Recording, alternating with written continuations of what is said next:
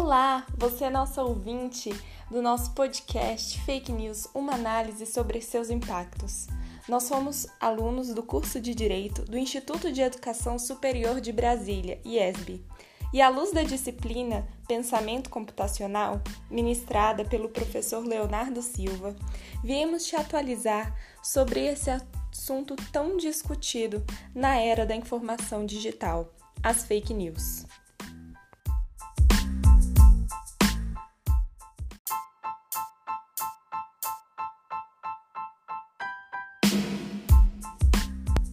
Meu nome é Sara Antunes e eu e meu colega Gustavo Caseri deixaremos bem claro o que é a fake news e como ela funciona. As estudantes Beatriz Lucena e Flávia Monteiro nos trarão exemplos e consequências das fake news. E por acaso você saberia me dizer de como combater com métodos eficazes as notícias falsas? A ilustre participação das alunas Aline Medeiros e Mariana Bernardes te ensinará alguns passos para não cair na desinformação. E por fim, Bia retornará com Michele Carvalho para falar um pouco das fake news em meio à atual pandemia. O conceito de fake news indica a produção artificial de histórias falsas que mantém a aparência de notícias jornalísticas com fontes confiáveis e, e normalmente são di disseminadas pela internet ou por outras mídias sociais ou até mesmo verbalmente por meio de grupos sociais.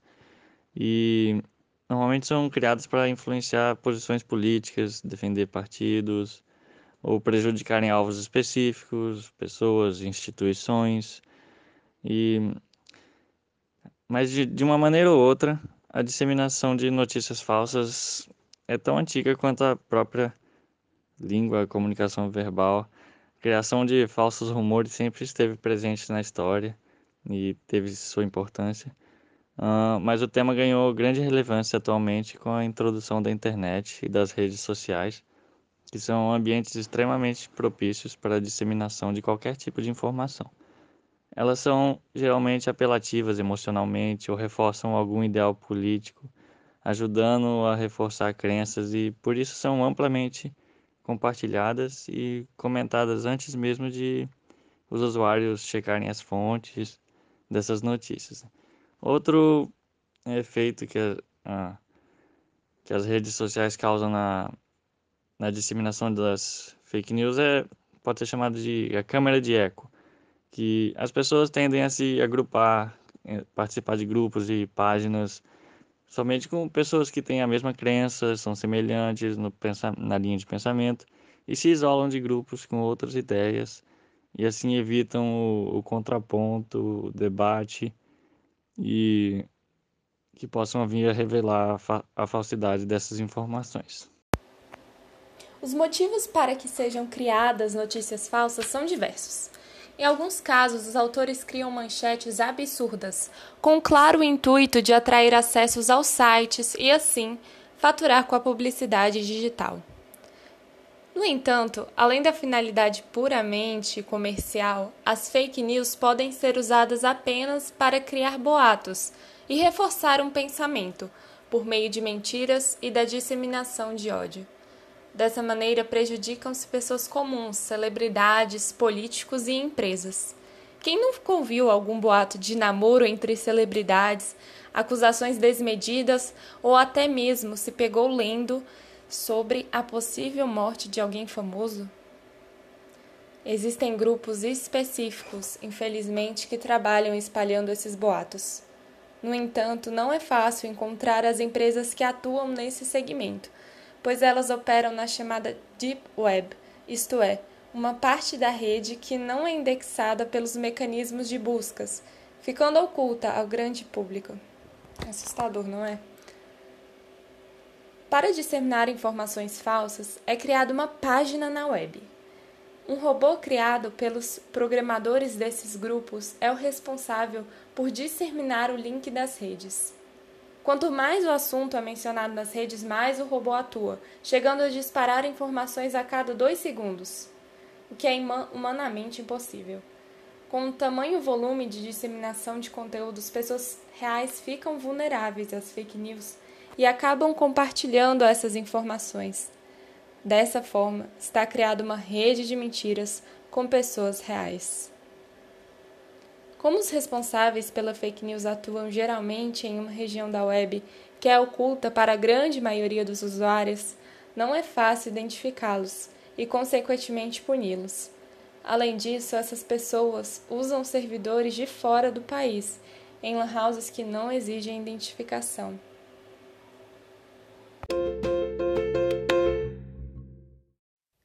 Oiê! Vamos entender um pouco o que o compartilhamento de tais notícias podem ocasionar? Eu me chamo Beatriz Lucena e, em companhia com a minha ilustre colega Flávia Monteiro, vamos falar a respeito das consequências das fake news e citar alguns exemplos.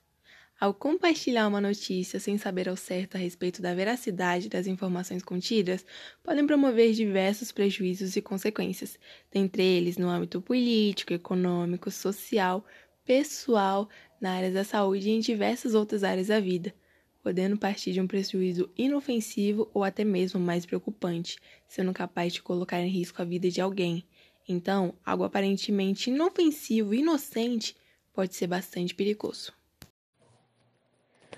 No âmbito da política brasileira, as fake news obtiveram grandes proporções, chegando a atingir a mais alta corte brasileira, o Supremo Tribunal Federal. O tribunal seus membros e os familiares desses sofrem há algum tempo ameaças e ataques vinculados com notícias falsas, as tão famosas fake news. Com essas ocorrências, o ministro Dias Toffoli entendeu ser necessário a instauração de um inquérito criminal para investigar as notícias fraudulentas que tanto afetam a honorabilidade e a segurança do Supremo Tribunal Federal. Um caso de fake news que teve um fim trágico no Brasil ocorreu no Guarujá. Após a publicação de um administrador de uma página do Facebook alertando a população local sobre uma mulher que sequestrava crianças para fazer rituais de feitiçaria. Pela publicação ter um suposto retrato falado, uma mãe de família de 33 anos foi linchada por moradores locais, chegando a falecer dois dias depois do ato bárbaro. Após as investigações, ficou constatado que a publicação não passava de fake news e que a moça que fora linchada e faleceu nada tinha a ver com as informações postadas no Facebook. Até o momento, não existe nenhuma lei de característica própria criada especificamente para combater as fake news. Embora já possuam alguns projetos em tramitação no Senado Federal e na Câmara dos Deputados, dentre eles o projeto Lei número 6812 de 2017, que diz respeito à tipificação criminal da divulgação ou compartilhamento de informações falsas ou incompletas na rede mundial de computadores. Ao meu ver, já está mais do que na hora de criar uma lei específica para este caso. Hashtag fica a dica. Contudo, em um cenário jurídico pátrio, o Código Penal, de antemão, já previa punições para os que compartilharem esse tipo de notícia com a pretensão de ofender alguém, seja por meio de injúria, calúnia ou difamação, receba a devida punição. Neste caso, aos que cometem tais delitos são submetidos a penas que podem ir de um mês a dois anos de detenção e multa. Além disso, a Lei 3.688 de 1941, que versa sobre as contravenções penais, dispõe em seu artigo 41 que aqueles que provocar alarma, anunciando desastre ou perigo inexistente, ou praticar qualquer ato capaz de produzir pânico ou tumulto, será penalizado com a prisão de 15 dias a 6 meses ou multa. E no âmbito civil, estará sujeito a indenizar por danos morais o indivíduo que afetar a imagem ou moral de outrem, ou em danos materiais, caso comprove que tal informação inverídica lhe trouxe prejuízo financeiro. As fake news recebem bastante visibilidade nas esferas políticas e eleitorais, podendo provocar consequências drásticas. O ministro Luiz Fux, ex-presidente do Superior Tribunal Eleitoral, afirmou que Caso fique comprovado que o resultado das eleições teve influência de tais notícias, pode gerar a anulação desta. No Código Eleitoral Brasileiro, dispõe no artigo 323 a respeito da punibilidade de quem divulga fatos falsos de propaganda eleitoral. Diz o artigo: divulgar na propaganda fatos que sabe inverídicos em relação aos partidos ou candidatos e capazes de exercer influência perante o eleitorado, causará pena de detenção de dois meses a um ano ou pagamento de 120 a 150 dias multas, sendo capaz dessa pena ser agravado caso seja cometido pela imprensa, rádio ou televisão. Não obstante, o Superior Tribunal Eleitoral dispôs na resolução de número 23.551, no artigo 23, parágrafo 2 no que se refere à proibição de vinculação de conteúdos de cunho eleitoral mediante cadastro de usuário de aplicação de internet com intenção de falsear identidade. Diversos pesquisadores e analistas destacam que a disseminação de notícias falsas em meio às eleições, como a dos Estados Unidos e a do Brasil em 2018, foram determinantes para a eleição dos candidatos, uma vez que elas provocam a desinformação nos eleitores, podendo influenciar em seus votos e decidir o final de uma eleição. Esta, por sua vez, poderia ter outro desfecho se não fosse as fake news. Com uma onda preocupante de compartilhamento inverídico nas eleições de 2018 no Brasil, o Superior Tribunal Eleitoral proporcionou um seminário internacional que objetivou o debate de medidas para impedir ou minimizar as divulgações de fake news em futuras eleições, como nas municipais do Brasil em 2020.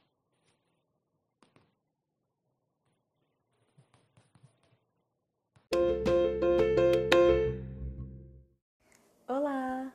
Bom dia, boa tarde, boa noite, você ouvinte desse podcast. Meu nome é Aline e hoje, juntamente com a minha colega Mariana Bernardes, irei tratar sobre o combate às fake news. Primeiro de tudo, cabe a gente salientar aqui que o fenômeno das fake news não é algo novo no segmento mundial, mas que especificamente no Brasil, a partir de meados de 2017, com a aproximação das eleições e principalmente pela corrida presidencial, esse fenômeno ele teve o seu boom e tomou proporções extraordinárias, com características também muito semelhantes ao que aconteceu um ano antes na corrida presidencial dos Estados Unidos, quando o republicano Donald Trump contrariou as estatísticas e venceu a democrata Hillary Clinton. Bom, e foi justamente buscando respostas para tentar entender como que funciona esse universo que o MIT realizou uma pesquisa e analisou nela que, entre os anos de 2006 e 2017, aproximadamente 126 mil novos rumores foram tweetados por cerca de 3 milhões de usuários, por mais de, pasmem, 4,5 milhões de vezes. De modo geral, esse estudo ele concluiu que as notícias falsas elas tendem a se replicar 70% mais vezes do que as notícias verdadeiras. O fato é que a correção de uma fake news ela demanda muito mais trabalho e tempo do que a sua criação, uma vez que é necessária a apuração e investigação dos fatos para se alcançar a veracidade deles. Enquanto que uma só pessoa pode criar várias notícias falsas em apenas um dia e disseminá-los por aí. E olha, em muitos casos, uma simples correção da notícia falsa não é o suficiente para mudar a opinião daqueles que já a receberam, aumentando ainda mais o ceticismo dessas pessoas. Bom, agora que tu já chegou aqui e já sabe tudo isso sobre as fake news, você deve estar se perguntando: beleza, Aline, e o que, que eu posso fazer para combater as fake news? Bom, senta, respira, toma um copo d'água que eu já te explico. De modo geral, você pode tomar alguns tipos de cuidados antes de compartilhar qualquer tipo de notícia. Por exemplo, você pode analisar as informações. As fake news elas costumam ter chamadas propositalmente tendenciosas, o que faz com que o, leitor dissemine a notícia muitas vezes sem fazer uma análise apurada dos fatos. Veja se o site é confiável, conhecido, Desconfie se a notícia tiver muitas palavras em letras maiúsculas, abreviações, erros de ortografia e excesso de adjetivos. Também procure pesquisar a veracidade dos fatos, os nomes vinculados e as fontes citadas. E você também pode confirmar se a notícia saiu em outro veículo midiático. Nem sempre o conteúdo de uma fake news é 100% mentiroso. Às vezes, apenas partes deles foram utilizadas fora de contexto. E olha, se tu tá indignado com tudo isso que eu te disse, calma que você não é o único. É, atualmente existem programas de combate às notícias falsas. Alguns são bem famosos, como por exemplo o Fato ou Fake, da Rede Globo de televisão, que é um serviço de monitoramento de conteúdos. E outros já não são tão famosos assim, como por exemplo o Projeto Comprova, que é uma associação colaborativa que conta com a parceria de 28 veículos de imprensa unidos no compromisso de investigar a veracidade de notícias e rumores que estão ganhando projeção na internet. Ele foi criado durante o último período eleitoral e continua até hoje na ativa, atualizando seus leitores sobre a checagem de informações duvidosas sobre a Covid-19. Olá, ouvintes do podcast. Meu nome é Mariana Bernardes e eu, juntamente com a minha amiga Aline Medeiros, vamos falar sobre o combate às fake news. Como já bem diz o historiador Yuval Harari em seu livro 21 lições para o século XXI, parece que estamos vivendo uma era terrível da pós-verdade, já que narrativas, nações inteiras, eleições, tudo pode ser falsificado. Porém, quando isso começou? Na década de 80? De 50? De 30 talvez? O que desencadeou essa era? Foi a internet e mídias sociais? O que o historiador alega é que os humanos sempre viveram na era da pós-verdade e que o Homo sapiens é a espécie da pós-verdade, cujo poder depende de criar ficções e de acreditar nelas. Contudo, isso não significa que fake news não seja um problema sério ou que políticos, veículos da mídia, órgãos do Estado possam mentir descaradamente. Não podemos aceitar as fake news como norma, mas sim encarar que isso é um problema mais complexo do que se supõe.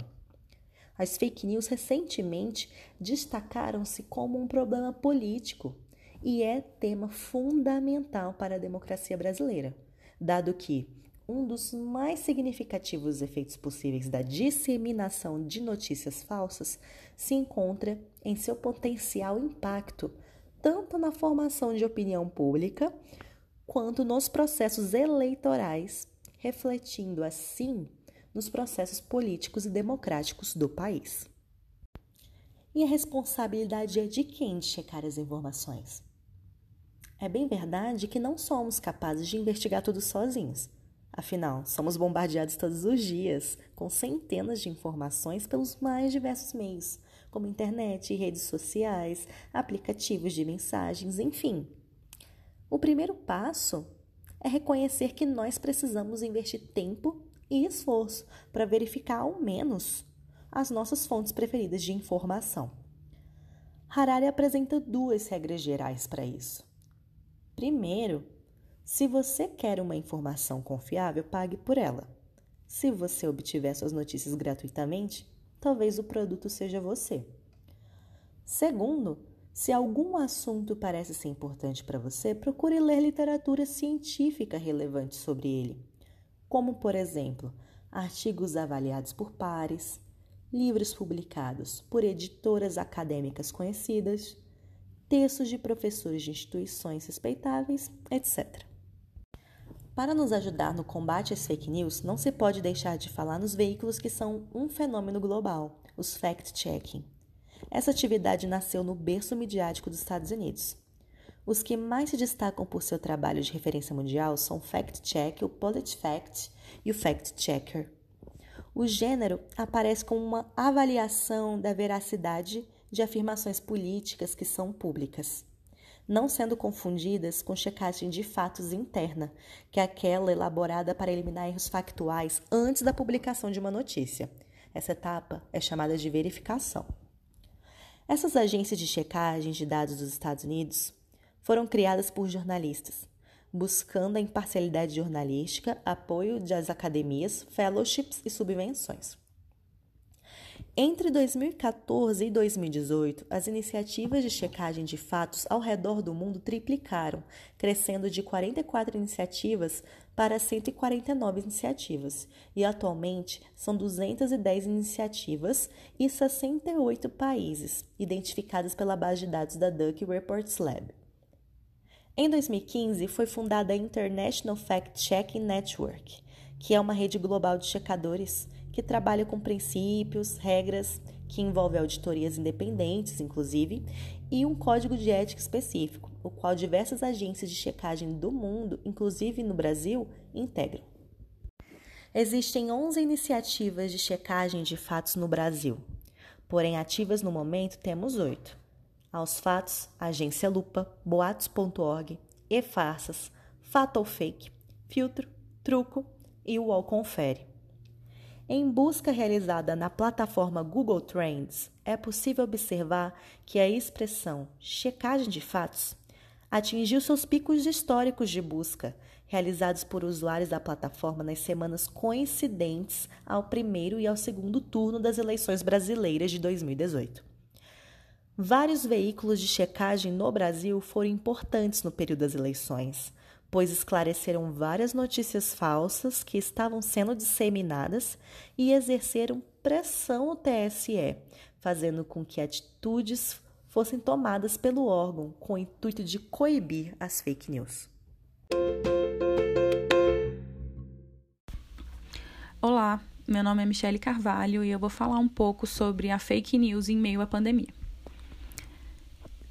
Diante da nova realidade de pandemia, a importância da divulgação de boas ou corretas informações sobre as questões de saúde pública, especialmente sobre a disseminação do coronavírus, passou a ser essencial. Atualmente, a tecnologia ocupa um espaço fundamental na busca de informação e interação social. Ocorre que, na mesma medida que permitem o acesso imediato a essas informações, também servem para o mau uso. A popularização desses recursos tecnológicos intensificou o fenômeno da fake news, causando grave desinformação. Na busca de conhecimento para entender melhor o que é o que é, como funciona, os seus sintomas e até mesmo qual a cura do coronavírus, o excesso de informação causa desorientação na população. Com um simples clique, a gente pode observar a quantidade de informações falsas sobre o assunto, como por exemplo, você provavelmente já deve ter escutado falar sobre a notícia que afirma que os equipamentos de proteção individual, os famosos EPIs, que estão sendo enviados da China para todo o mundo, estão contaminados com o vírus do Covid-19. Com certeza você já deve ter tido acesso a alguma receita caseira milagrosa ou algum remédio para prevenção ou até mesmo a cura do coronavírus. Quem nunca ouviu falar que tomar um limão em jejum todos os dias, ou aquele chá de alho com limão, mel, gengibre, vai te livrar com certeza. Acontece que as pessoas fazem essas divulgações sem se importar com as consequências. E acredite, elas existem. Existe no nosso direito penal uma categoria que se chama infração penal.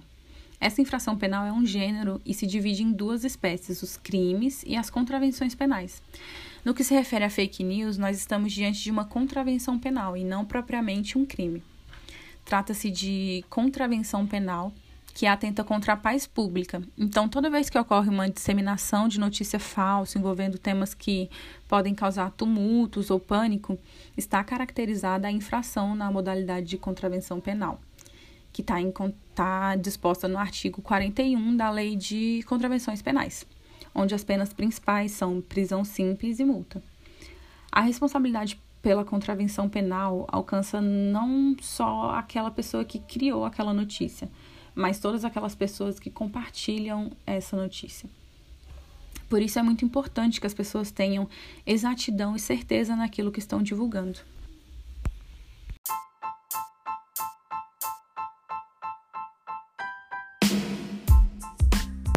Agora nós podemos ver como uma simples notícia falsa repassada pode causar tantos danos, não é? Nossa, muito obrigada a você que nos escutou até aqui. Esperamos que esse podcast possa contribuir para a formação de melhores cidadãos. E fica a dica: leia antes de repassar. Tchau, tchau!